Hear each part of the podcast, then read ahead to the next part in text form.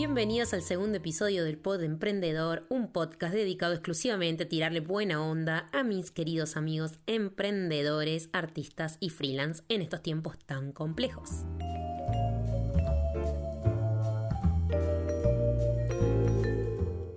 Como les conté en el episodio anterior, soy Ana Lacerre, licenciada en Cine y TV, diplomada en Marketing Digital y estudiante de Diseño Gráfico. Actualmente realizo servicios de creación de contenido en diferentes formatos y soy formadora de emprendedores en herramientas de marketing digital y diseño. A lo largo de los episodios vamos a ir tratando diferentes temas por medio de entrevistas y diálogos con otros emprendedores y profesionales para compartir experiencias y mates virtuales. En el episodio de hoy vamos a hablar de un tema muy importante para todo emprendedor, freelance y artista. Por eso les cuento que tengo un invitado muy especial. Con Juan nos conocimos en la Escuela de Programación y Emprendimiento de la Municipalidad de Córdoba y la Agencia Córdoba Joven. Juan Weibel es emprendedor, profesor universitario y formador de emprendedores. También es coordinador del Laboratorio de Ideas en GreenTech y co-creador del Centro de Validación. ¿Qué tal, Juan? Hola, Ana, ¿cómo estás? Muchísimas gracias por, la invitación y, estar acá tratando de, sumar siempre algo a, todos los emprendedores, ¿no? Y como dijiste, está bueno eso de aclarar eh, de todo tipo de emprendedores, ¿no? Porque siempre me preguntan, ay, y yo tengo un servicio, y yo tengo un producto, y yo tengo, soy un artista, y yo digo, acá soy de base emprendedor, y eso es lo importante, ¿no? Tal cual. Bueno, Juan, y contame ahora actualmente en qué andás, qué proyectos tenés. Dale, eh, bueno, eh, como me hiciste esa introducción, eh, siempre me ponen nervioso las introducciones, como cuando a uno lo presentan como que se sonroja un poco, ¿no?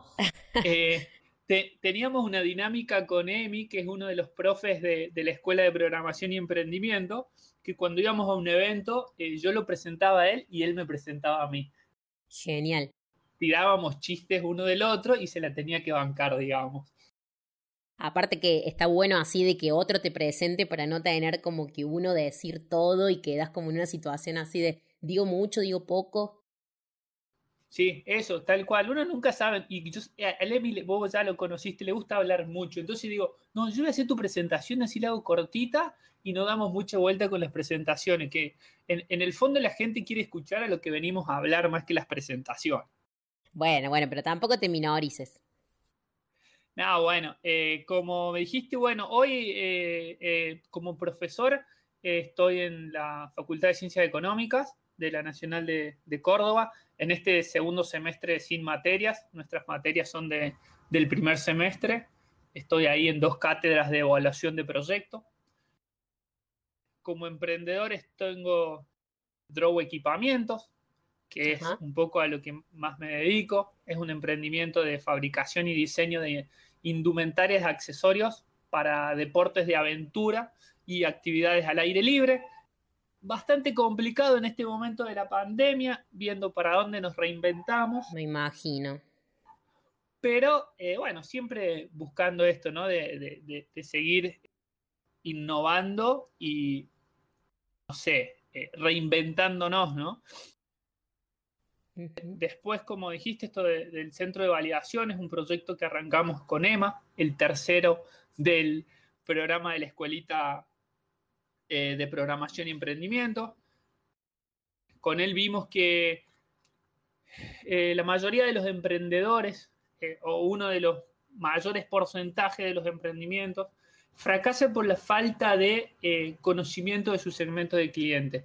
Tal cual. Muchas veces esto de, no validar por ahí esta palabra que, ahora está empezando a sonar más, que, es eh, validar, ¿no? Esto de, salir y antes de ponerme a producir, ponerme a trabajar o pasarme eh, meses desarrollando algo, producto, un servicio, lo que fuera, nosotros qué recomendamos? Salir y hacer eh, un MVP, un, pequeño modelo de lo que queremos hacer y, chocarnos con el cliente, ¿no? Si, por ejemplo, eh, yo estoy por empezar un emprendimiento, estoy como en la duda, no sé si hacer esto, si hacer lo otro, o le quiero dar una vuelta de tuerca a mi emprendimiento que en esta situación por ahí necesita como eh, readaptarse al contexto, o quiero cambiar.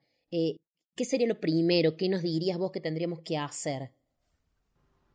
Yo como, a ver, como proceso eh, no sé si llamarlo proceso emprendedor, pero tengo como un caminito para ir siguiendo. Y esto puede ser, creo que cada uno después tiene que eh, ir descubriendo su propio camino, ¿no? Pero yo creo que lo primero es que como tenemos una, la primera etapa de creatividad y generación de ideas.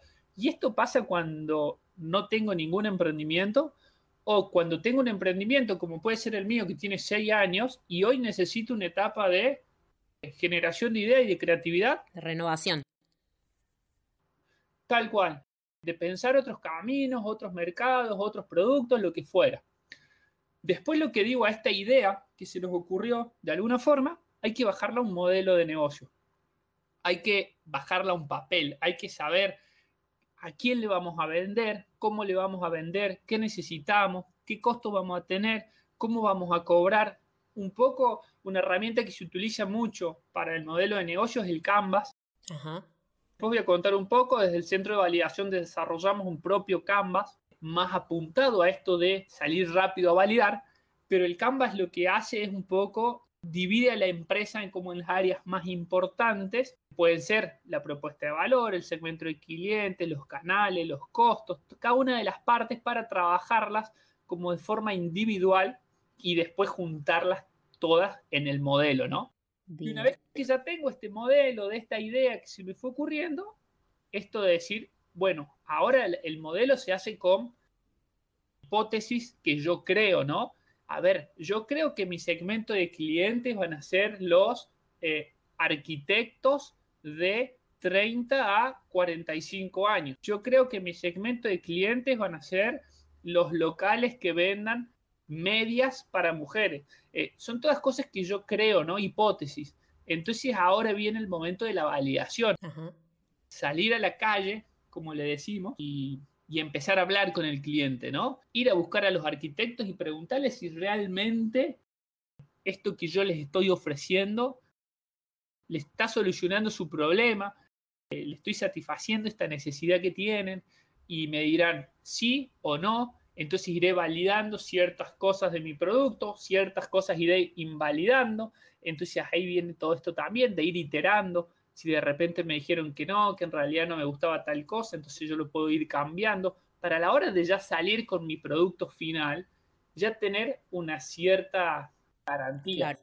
Nuestra frase siempre es, eh, nosotros no aseguramos el éxito, ni mucho menos. Lo que tratamos de hacer con todos estos procesos, ¿no? De hacer un modelo de negocio y hacer un proceso de validación es tratar de achicar el riesgo. El éxito no te lo puede asegurar nadie. Yo me acuerdo que en un momento cuando estábamos haciendo el curso de emprendimiento y programación, también habías nombrado, bueno, vos y Emma habían nombrado el tema de que por ahí eh, cuando uno empieza con la generación de ideas, que también no hace falta que sea desde cero, puede ser tranquilamente desde lo que ya tenemos, antes de llegar, por ejemplo, a consultar con, estos arquitectos o con este eh, público segmentado, que yo ya lo debería tener bien definido, también existe la posibilidad de eh, validar desde los medios más conocidos si lo que estoy haciendo es realmente factible. Ustedes habían hablado de Google y de algunas de esas cosas, ¿no? Eh, nosotros en el, en el centro tenemos, no sé, como 17, 20 herramientas para validar. Con la que siempre arrancamos es, eh, che, quiero hacer mate. Bueno, pon en Google mates y fíjate quién está haciendo mates, qué tipo de mates están haciendo, eh, dónde se venden los mates. Eh, pon en Google Maps eh, y fíjate si a la vuelta de tu casa o a la vuelta donde querés poner tu local, hay otros locales que ya venden mates. Estas son como las que uno las tiene tan cerca y por ahí no las utiliza y son herramientas para validar. Lo que te iba a decir, que por ahí, viste que muchas veces el, miedo del, del, inexperto o del amateur siempre es como voy a tratar de inventar algo que no exista para eh, ser el único, ¿no? Y muchas veces cuando uno hace eh, cursos o, se forma en cuestiones de negocios y todo lo que está ahora súper emergente eh, en lo digital, siempre te dicen, primero fíjate que exista eso que haces, que tengas competencia, porque por más de que tengas mucha competencia, lo bueno va a ser que eh, realmente la gente lo consuma, porque si de pronto uno dice, bueno, lo voy a hacer porque no tengo nadie con quien competir, eso también puede ser eh, una, una posible pérdida futura, ¿no? Eh, hay, hay varias cosas interesantes que dijiste. Por un lado, yo siempre le digo, cuando esto de que queremos inventar la nueva rueda, ¿no? Es muy complicado hoy inventar algo que no existe. Y que no exista no quiere decir que voy a hacer algo eh, que no exista de ninguna forma. Seguramente yo lo que estoy inventando, un cliente o una persona está solucionando ese problema de otra forma ya, ¿no? Entonces, lo que yo siempre digo, ahora lo que estamos haciendo es como mejorando productos o mejorando cosas. Yo siempre que digo, no, no tengo competencia, y le digo, el no tener competencia a veces es una alarma, ¿no? de decir, che, ¿por qué no hay nadie que esté haciendo esto? ¿Realmente la gente lo quiere? Claro. Realmente, Y, digo, de repente, si veo que hay un montón de gente que ya está comprando esto, digo, bueno, quiere decir que este producto, de cierta forma, ya está validado en el mercado. Eh, y, hay un ejemplo que siempre cuenta Emma, que él, él tiene un, emprendimiento de, eh, te llevan frutas y verduras a domicilio. Y me dice, a ver, fruta y verdura. ¿Cuántas verdulerías hay en Córdoba? Millones. Millones y a, la vuelta de tu casa seguramente hay una o dos. Si uno pensaría, no, hay un montón de competencias, no, no tengo que meterme en este mercado, también tiene que ver que muchas veces eh, el mercado es tan grande que puede haber distintos actores, ¿no? Y distintos actores que tengan distintos productos o distintas propuestas de valor con distintos no sé, el EMA, la, su diferencial es que te lo lleva a la casa, que directamente sale desde el mercado central a tu casa, no pasa por ningún intermediario. Y esas son como su propuesta de valor, ¿no? Entonces, digo, siempre hay que, esto de googlear, eh, que a veces lo decimos como de chiste, eh, ¿por qué no lo googleaste? Lo hace realmente a conciencia, puede sacar un montón de información y ya empezar a hacer la primera validación de, su producto, de su nuevo servicio o de hasta un canal nuevo, ¿no? Ahora con esto de, la pandemia, que muchos canales físicos eh, dejaron de funcionar y todos tuvieron que empezar a, como parchar con, con, distintos canales virtuales y es un poco eh, parte de una validación, ¿no? Bueno, vos sabés que a mí me, pasa cotidianamente de que cuando las personas llegan para hacer algún curso conmigo o llegan para que les haga algún servicio, eh, llegan con el apuro de hace una semana, un año o un mes, ¿no? O sea, como que la gente no es que quiere empezar tranqui, sino que quiere resolver o que le resuelvas todo ya. Lo primero que les digo siempre es, ¿tenés todos los canales activados? ¿Tenés definido tu nicho de mercado? tenés definido tu paleta de colores, tenés definido todo lo que hace a la vidriera de tu servicio, de tu producto, antes de querer promocionarla. Y, o sea, o tenés por lo menos, si vas a poner publicidad en las redes sociales, tenés la capacidad de poder entregar el producto. Eh, son como tantas cosas que hay que pensar antes de tener esa ansiedad de querer ya salir a vender que por ahí la gente no se da cuenta y eso también hace que uno pueda llegar a fracasar y no porque lo que uno ofrece no sea bueno, sino porque por ahí se está saltando un montón de pasos que son muy importantes y sobre todo en este momento que estamos como muy metidos en el mundo digital, ¿no? Sí, yo creo que el emprendedor es como... Eh, yo creo que la, ansiedad o, la pasión muchas veces nos lleva a puestos, ¿no? Eh, y a veces contraproducente esto que decís, ¿no? Eh, cuando voy a hablar con un diseñador o con alguien para que me haga de repente una campaña en redes, yo la quiero para ayer.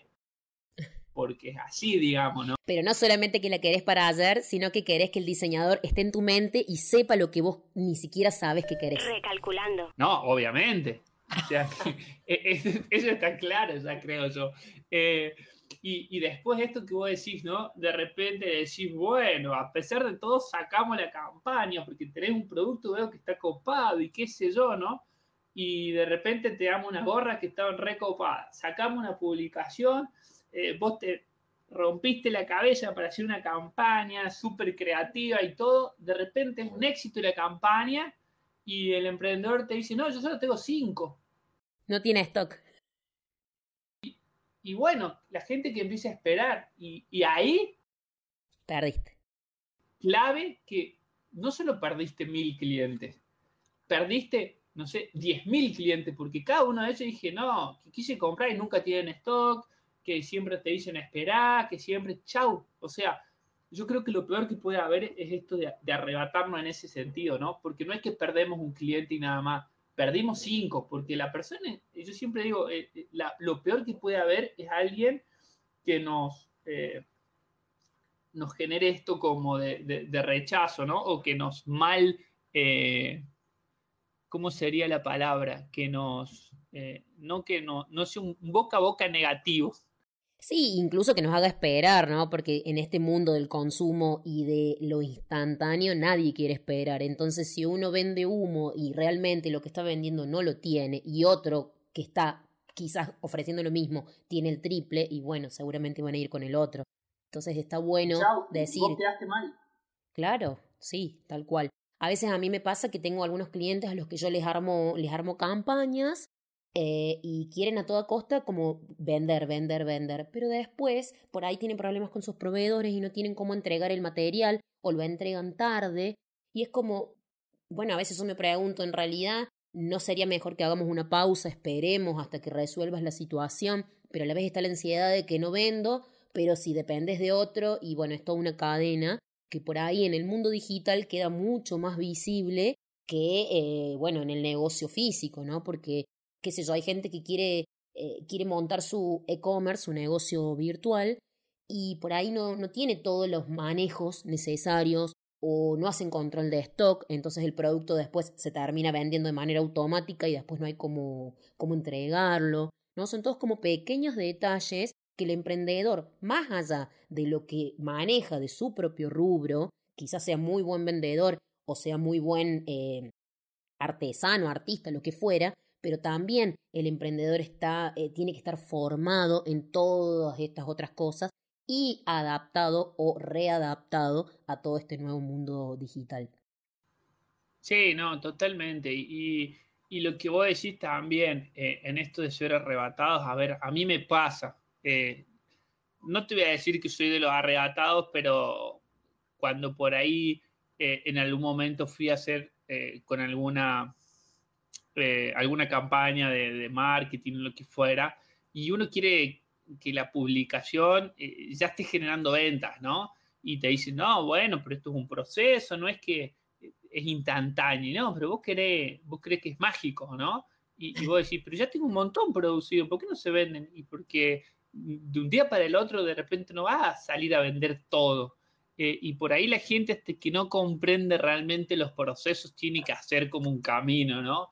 Eh, por eso yo trato siempre a los emprendedores eh, de, bajarlos un poco. Yo siempre cuando doy algún curso, una capacitación, lo primero que digo es, yo lo que voy a tratar de hacer es desanimarlos.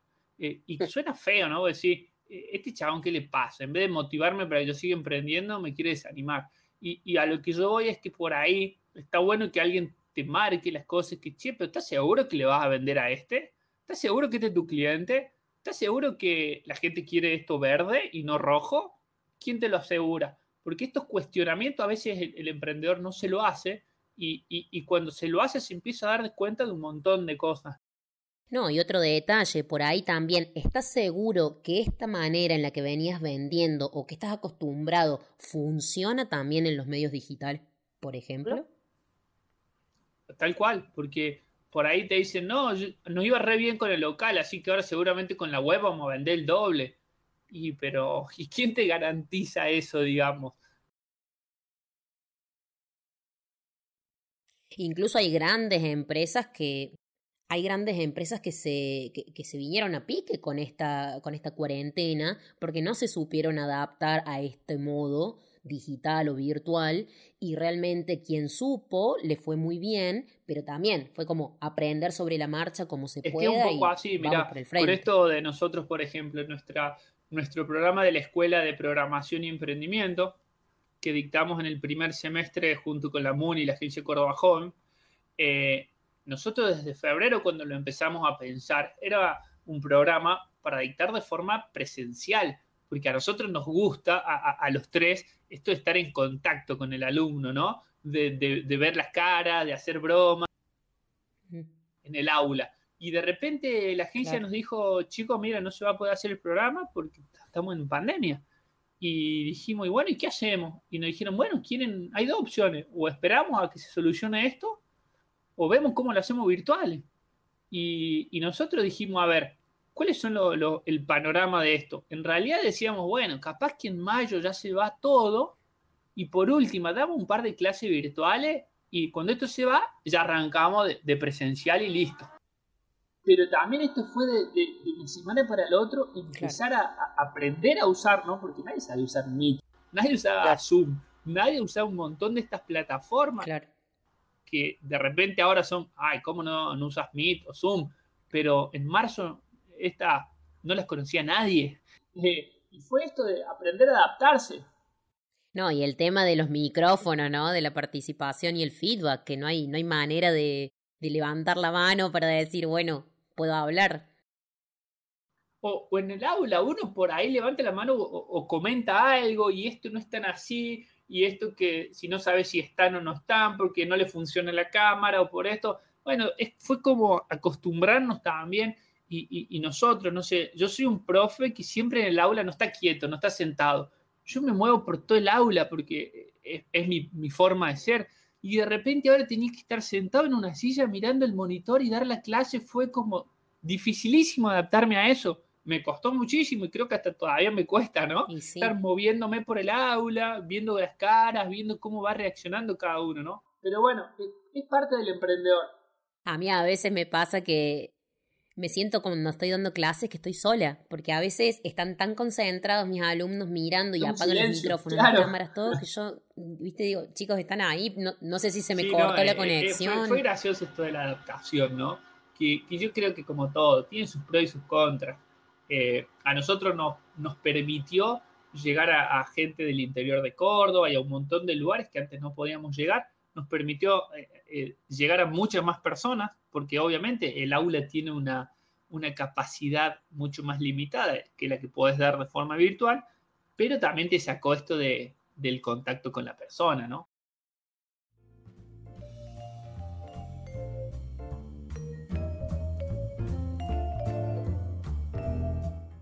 Y Juan, yo vi que están por lanzar un programa de validación eh, que me estabas contando, lo vi en Instagram también. ¿Querés contarnos un poco más de ese proyecto? Bueno, ese, otro proyecto es, eh, junto con Emma, eh, arrancamos esto que es el centro de validación, que fue un poco analizando cuál era uno de los factores más grandes, como contaba, de, que el emprendedor por ahí fracase en sus comienzos, esto de no conocer realmente a tu cliente.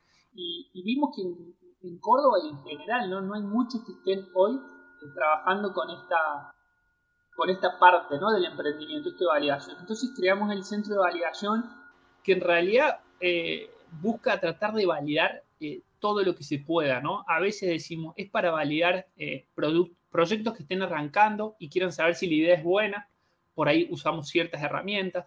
Eh, otro me puede decir, eh, tengo mi proyecto ya funcionando, pero en realidad quiero probar con un nuevo segmento de cliente porque quiero eh, ampliarme a otro país, a otros mercados, quiero probar un nuevo canal.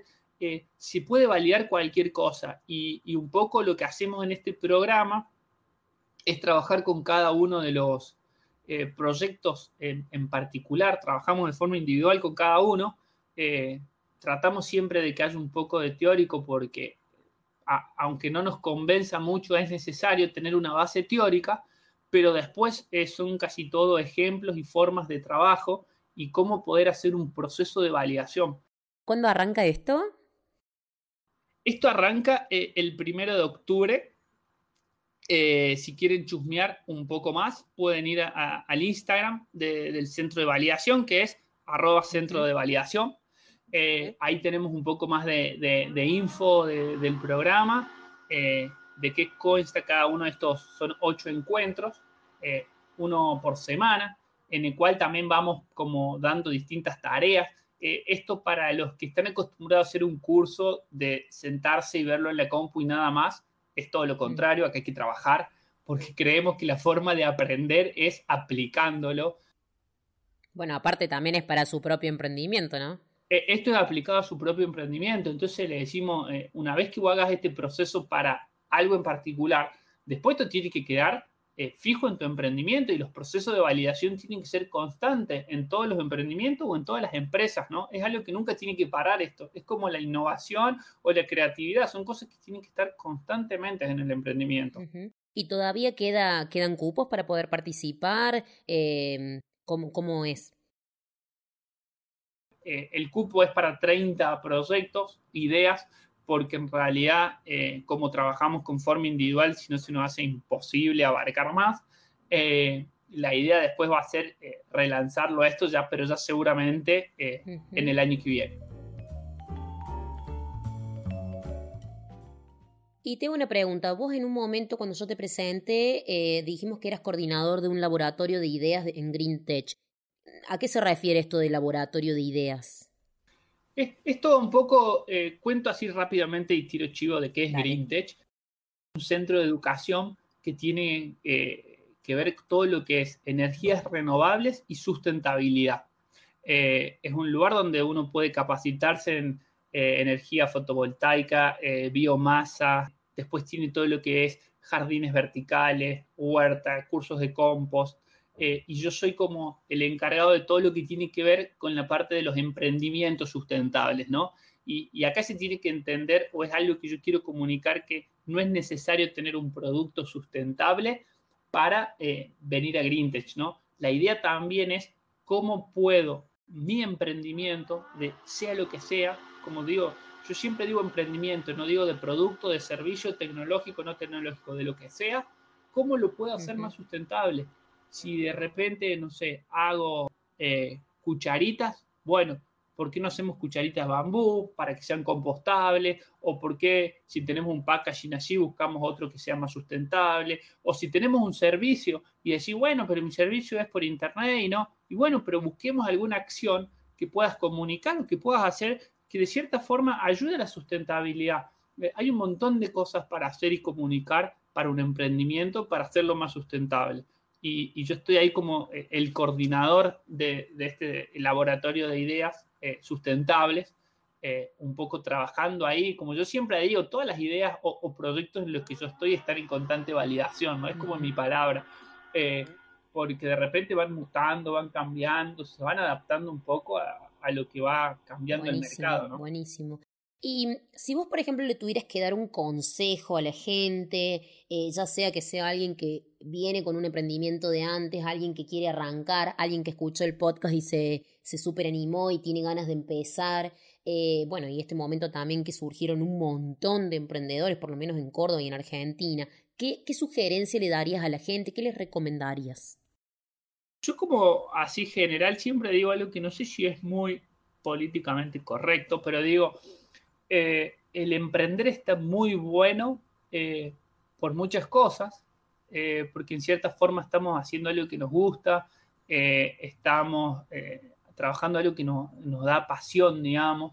yo el primer consejo que le digo a los emprendedores es no emprendan en algo que no les gusta. Si, si, si van a hacer algo que no les, no les gusta, trabajen en relación de dependencia.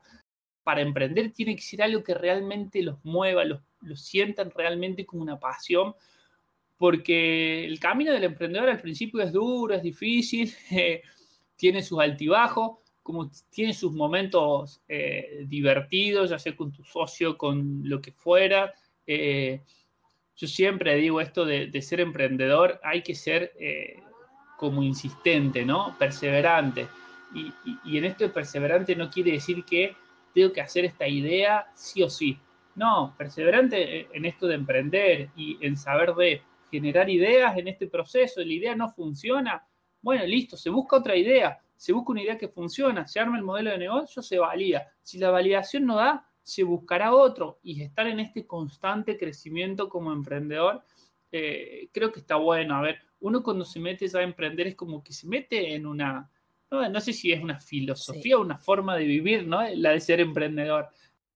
Y, y, está buenísimo y te empezás a relacionar con gente muy copada, porque los emprendedores por lo general también son muy solidarios y está buenísimo eso.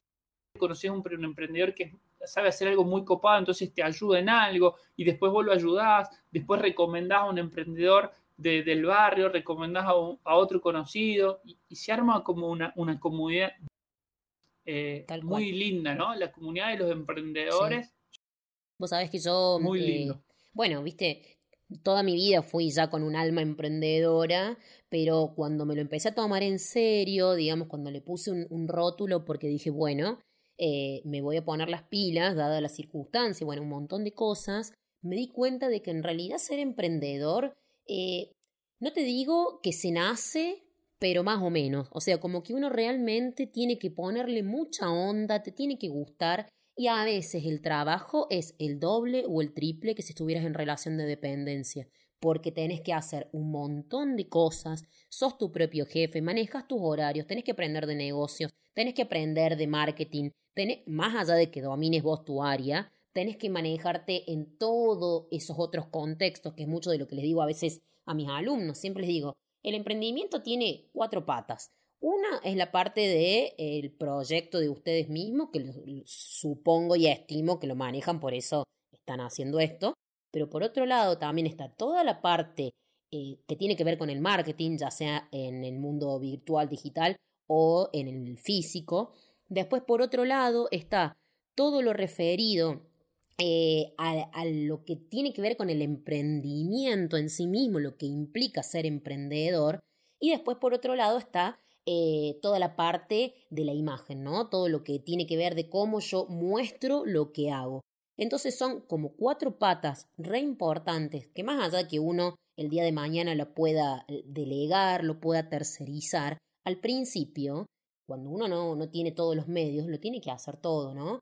Entonces es como que realmente ser emprendedor es esas ganas de estar constantemente formándose, constantemente avanzando, de estar siempre em, intentando dar un paso más, todo lo contrario a decir, eh, viste la típica que siempre te dicen, bueno, ¿y de qué trabajas? Soy emprendedor. Ah, bueno, pero ¿y qué haces? O sea, tipo como, ¿en serio? o sea, ¿en serio me estás diciendo eso? Hago de todo. Y, y, algo que dijiste que es muy interesante, esto del rótulo, eh, a, a, mí a veces me da gracia cuando vienen personas y me dicen cosas muy conocidas, ¿no? Un abogado viene y me dice, no, bueno, pero que los emprendedores, y sé qué, digo, pero vos sos emprendedor. No, yo soy abogado. Y, pero y tenés tu propio estudio jurídico. Y te manejas, soy un emprendedor. A, veces eh, somos emprendedores sin saberlo, ¿no? Y, por ahí cuando nos cae la ficha, como vos decís, decimos, no, somos emprendedores. Y, lo tomamos desde otro punto, los contadores, los arquitectos, los, todos los que lo, mismo, no sé, los odontólogos, tener que ponerse en los, los, los el consultorio, con todo lo que sale y toda la inversión que tienen que hacer. Y son emprendedores 100% y, y por ahí no, no, se, no se toma, no se creen emprendedores, ¿no? Empezarían a creer emprendedores, podrían abrirse a esta comunidad que decimos de emprendedores y, capaz podrían potenciarse mucho más. Sí, tal cual. Yo siempre digo, ¿no? Ponele, yo en, mi, en mis historias, de, en mis historias, mis estados de WhatsApp, de todo, siempre estoy compartiendo como proyectos de otros, haciéndole promoción a otras personas, porque en realidad, si no nos ayudamos entre los propios emprendedores, ¿quién nos va a ayudar?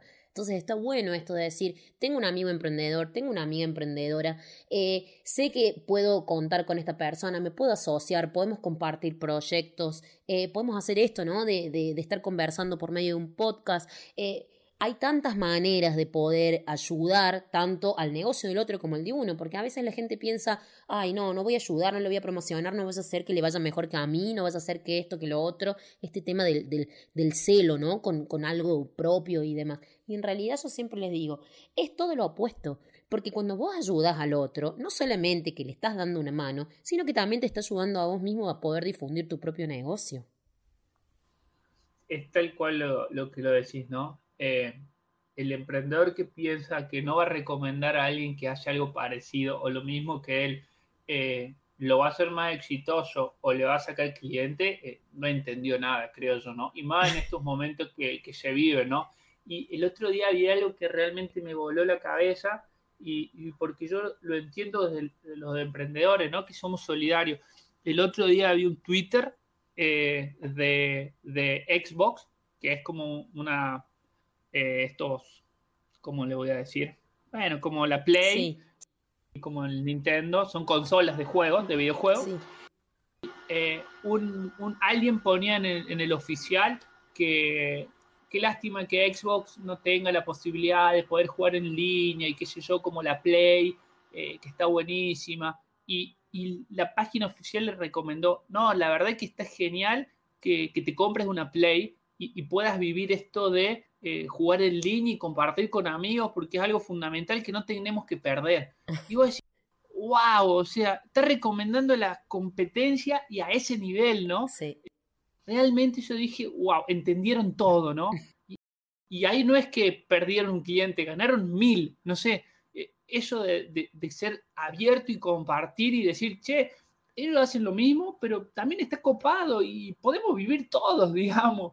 Eh, y yo cuando vi eso, la, verdad es que a ese nivel dije, ¿cómo un emprendedor después no, no va a querer compartir algo por decir que le roban? Eh, es algo que y pasa un montón, ¿no? Pero es porque no lo entendieron, porque creo que no se terminaron de abrir a esta comunidad emprendedora y no entendieron esto de compartir y, de cómo potenciarse, ¿no? Bueno, y hablando de proyectos, y hablando de emprendimientos, y hablando de solidaridad, podcast y todo esto, estuve viendo que estás haciendo vos también tu podcast sobre cine, algo así. Contame un poco más de eso. Eh, bueno, eso es una, locura que también, como uno también tiene que tener hobbies. eh, parte de, un hobby que tenemos con Gino, que siempre, a mí la parte del podcast siempre me encantó, eh, porque me parece un, un recurso súper divertido esto de juntarme a charlar con alguien de algo que me gusta.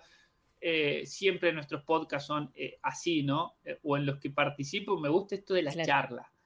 Ahora esto de la virtualidad, que no, no me puedo juntar a, tomar un café, a tomar una cerveza y charlar, bueno, lo puedo hacer a través de un podcast. Y nuestro podcast de cine es por semana, elegimos una peli que nos guste al azar, sin tener ninguna, esto de buscar la, la, super peli o nada. Es más, empezamos con, con el, el live action nuevo de Disney, que era Mulan y después fuimos a Space Jam, que es una de mis pelis favoritas, porque soy amante del básquet y de los Looney Tunes. Eh, y, y, así, y nos juntamos a charlar sobre la peli y no esta charla de, eh, bueno, eh, desde un punto de vista súper, bueno, vos, estás muy en el cine, ¿no? No de esta crítica al cine, a, los efectos, sino a lo que nos llegó, que nos copó, que nos divirtió. Desde filo. Claro, eh, algo más eh, así llevadero, ¿no? Sin esos datos por ahí súper de quién fue eh, el director, si bien hay un, pequeño segmento de director, los principales actores, actrices y todo, pero es una charla súper distendida. Es más, nosotros no, el podcast se llama Metrópolis porque era el videoclub de donde vivía allí, ¿no? y es esto, ¿no? De cuando ibas al videoclub y le decías, ¿qué, ¿qué, llegó ahora? ¿Qué está bueno para ver? Y él te recomendaba algo, ¿no? Entonces un poco es recomendarte una peli o comentarte una peli. Y cuando estaba el VHS, ¿te acuerdas? Ah, esa época, eh, cuando cada vez que nos juntamos con Gino a, hablar sobre el podcast, nos llega ese momento, ¿no? La nostalgia. el videoclub viendo las cajas, ¿no? Para saber cuál ibas a alquilar. Eh, y a veces llegaba y decía, no, ya la alquiló tal a la peli, tenés que venir en dos días. Y vos decías, no, la puta, justo ya me había hecho la cabeza que iba a ver esta peli son esas cosas que yo digo, era una, una mística, algo divertido que tenía, ¿no? Netflix es cómodo, lo ves desde su casa, a la hora que querés, pero la magia de ir al videoclub era genial. Y también a veces, ¿no? La magia del compartir, porque por ahí últimamente tanta tecnología está como haciendo que estemos demasiado individualizados y por ahí, eh, bueno, si bien la circunstancia actual hace que por lo menos podamos usar los medios de comunicación como para estar hablando así como ahora, es como que cada día, viste, estamos más encerrados, cada uno en su lugar y falta esa, ese contacto. Sí, bueno, con, con Gino también éramos, somos mucho, éramos mucho de ir al cine, ¿no? Nos encantaba ir al cine. Eh, porque también eso, ¿no? Del plan, está bien, como yo digo, Netflix es cómodo, pero es divertido ir al cine, después salir, comerte una hamburguesa, eh, charlar sobre la peli, charlar, eh, esto de estar en contacto con la gente, ¿no? como vos decís, yo veo que hay una tendencia, ¿no? A, cada vez hacernos más virtuales de cierta forma, ¿no? sin contar eh, la circunstancia del momento, ¿no? Aparte de eso, pero yo siempre hay una charla, eh, no sé, con una cerveza, eh, el, momento, el momento ese, ¿no? De, nosotros cuando, siempre cuando hacemos los cursos, los talleres, cuando podíamos, era a la salida, salir y ir a tomar una cerveza, y es charlar sobre cosas, conocer gente, es genial, ¿no? esa parte a mí me gusta mucho. No, y aparte algo que yo vi, volviendo a lo del emprendimiento y el curso, que también fue como muy loco, después la entrega de diplomas virtuales fue algo como muy raro. Em, me parece que está bueno esto también de que entre emprendedores, ¿no? Volviendo a eso, eh, hay mucha solidaridad desde el punto de vista que por más de que ustedes eran los profes, también estaban como súper interesados y hoy yo te puedo estar haciendo a vos una, una entrevista y podemos estar compartiendo todo esto con, con una, una, forma súper horizontal, que creo que eso también es una, una magia del emprendimiento, ¿no? De, de decir, bueno, más allá de que yo en un momento te formé, el día de mañana nada, podemos ser colegas, podemos ser amigos, podemos ser lo que fuera. No digo que no pase eso en la, educación formal, pero por ahí no se da tanto, ¿no? A ver, mira, yo te lo digo desde mi, desde mi punto de vista y una de las cosas por las que por ahí choco mucho yo en la, en la universidad. Eh, yo por ahí doy esta cátedra en la, en la universidad donde, eh, no sé, los chicos te ven tan así en, un pedestal, eh, como decir, y digo, no, pará, a ver, yo no soy un super crack de esto, sé un poco más y nada más, y, y, la idea de esto es que tratar de, que ustedes me vean como uno más, eh, como uno más, manteniendo siempre un respeto, ¿no? Pero yo con mis alumnos, como tenemos un trabajo, por ejemplo, en grupo, yo les digo, armemos un grupo de WhatsApp y hablemos por ahí. Eh, y, esas pequeñas cosas hacen que eh, el alumno pierda un poco, no de respeto, ¿no? Pero de, de verte así. Rompe el hielo. Rompe el hielo y, y se generan cosas mucho mejor. En el emprendimiento, nosotros también tenemos una forma eh, de ser con Emma y, Emi, de que, eh, a ver, y más en emprendimiento, ¿no? Imagínate que si deberíamos ser expertos en cada uno de los emprendimientos que, que vienen, eh, sería imposible. Sabemos de todos los emprendimientos, seguramente el emprendedor siempre va a saber más que nosotros de eso. Nuestra idea por eso siempre es tratar de eh, enseñar algunas herramientas o, contar experiencias o contar ejemplos de lo que ya fuimos viviendo y, esto de, romper esa barrera, ¿no? De que no nos vean como la super formalidad, porque no lo somos, ni, nos interesa eso, sino como que nos vean como un emprendedor eh, par, ¿no? Que en ese momento nosotros podemos estar dando una clase, pero si cambiamos y no sé, nos ponemos a hablar de cine, pasás vos y das vos la clase Claro. Eh, eh, es así, ¿no? Eh, entonces, eso está buenísimo del emprendedor, ¿no? De que haya como una brecha más cercana. A mí no me gusta la distancia, esto de, del súper, que te vean allá arriba en un pedestal. Claro, más, más vertical. Se pierde mucho para mí, se pierde mucho. Bueno, Juan, y decime una cosa, si por ejemplo la gente que está escuchando eh, de pronto dice, bueno, ¿y cómo me contacto con él para, para pedirle una asesoría? Supongo que vos también haces asesoramiento para emprendedores en particular. Eh, ¿Dónde te buscamos? ¿Dónde te encontramos? el lugar más fácil que van a encontrar hoy es en, Instagram. eh, como Juan Weibel. Y si no, por última, me pueden mandar un mail a juanjoseweibel.gmail.com. Pero hoy que creo que casi todo el mundo está en, las redes sociales, tanto en Facebook como en Instagram, estoy como Juan Weibel, así que ahí me pueden encontrar y cualquier duda o consulta o lo que fuera que tengan sobre lo que escucharon en este podcast y de repente dijeron, che, pero esto qué era? Y de acá, ¿qué más se puede hacer? ¿Cómo puedo aplicar esto a mi emprendimiento?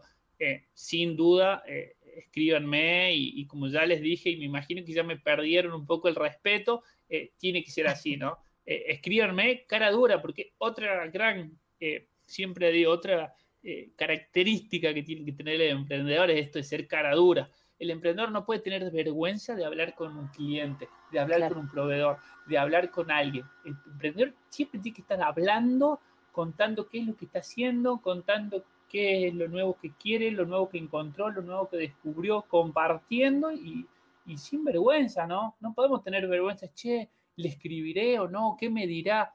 El no ya lo tenés. Escribí, después verás que a cada uno yo le escribí que digo, a este nunca me va a, responder.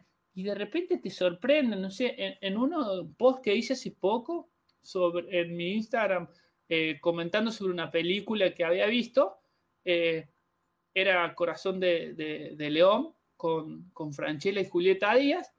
Eh, le etiqueto a Julieta Díaz de onda y de repente, ¡pum!, me lo comparte en su muro. Y, y diga, no, qué copada la mina, porque a ver, uno no lo hace pensando que lo va a compartir, lo hace. Y, de repente, nada, lo compartí, le, le, escribí, le dije, bueno, muchas gracias por compartir. Me dice, no, gracias a vos por compartir mi, película. Eh, no somos amigos, eh, pero esa pequeña cosa, si, no hubiera sido tan cara dura de arrobarla, capaz que nunca pasaba, digamos. Hay que ser cara dura. Tal cual. Bueno, muchísimas gracias por toda la info que nos diste. Me encantaría poder seguir hablando un montón de tiempo más y que nos sigan, no sé, seguir compartiendo estos mates virtuales. Pero bueno, seguramente ya vamos a tener otro encuentro, vamos a hacer alguna, algún otro podcast también compartiendo algunas cositas más. Y nada, ya saben, lo pueden buscar en Instagram, lo pueden buscar en Facebook, lo pueden escribir un mail. Juan es re piola, es re copado y siempre está disponible para los emprendedores, freelance y artistas. Vamos a agrandar el panorama. Y me hiciste acordar algo em, que cuando le escribo a Juan, yo diciéndole, bueno, Juan, haceme una mini presentación para decir a la gente eh, qué haces y quién sos, porque tenés tantas actividades y emprendimientos que me gustaría como poder eh, englobar en una frase.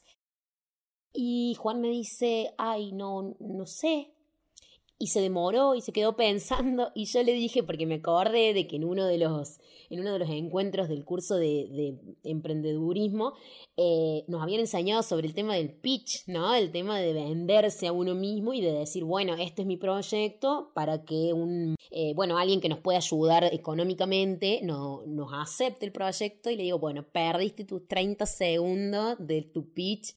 Fue algo como re gracioso porque hicieron tanto hincapié en el, en el curso de eso y después fue como, uy, a la hora que tengo que, que presentarme, ¿no? Es como, wow, ¿qué hago? Y eso también es ¿no? Sí, sí, sí. De hecho, lo terminé escribiendo yo. Sí, ¿viste? Eh, es que a uno por ahí, cuando dices, y bueno, ¿y qué hace? Yo si me decís, decímelo de, tu emprendimiento, y yo te digo, te lo, sé así como, ¿qué, ¿qué haces en Draw? Y somos una empresa de fabricación y diseño de indumentaria y accesorios para deporte de aventura. Principalmente trabajamos eh, con productos de la escalada, trekking, pesca y ahora abrimos una línea de productos nuevas dedicada al CrossFit. ¡Pum! Te lo dije en menos de 30 segundos, lo sé de memoria. Eh, pero cuando te dicen hablar de vos mismo, es como que te empezás a sonrojar y decir, che, ¿qué digo? No quiero sonar mal, esto que decíamos al principio, ¿no? Después claro. lo vos como quieras, ya está. Y después se irá dando. Bueno, muchísimas gracias de nuevo y bueno, será hasta la próxima. Bueno, Ana, muchísimas gracias por la invitación y sí, cuando quieras eh, nos juntamos y, hacemos otra charla del tema que sea. Bueno, chao, chao. Chao, chao, muchísimas gracias.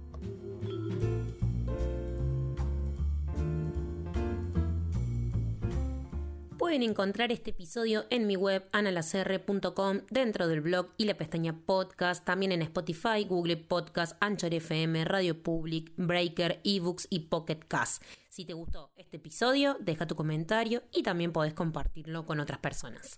No se olviden de seguirme en mis redes, me encuentran como Ana en Facebook, arroba Ana en Instagram y como siempre un like no cuesta nada y ayuda muchísimo. Hasta la próxima, chao chao.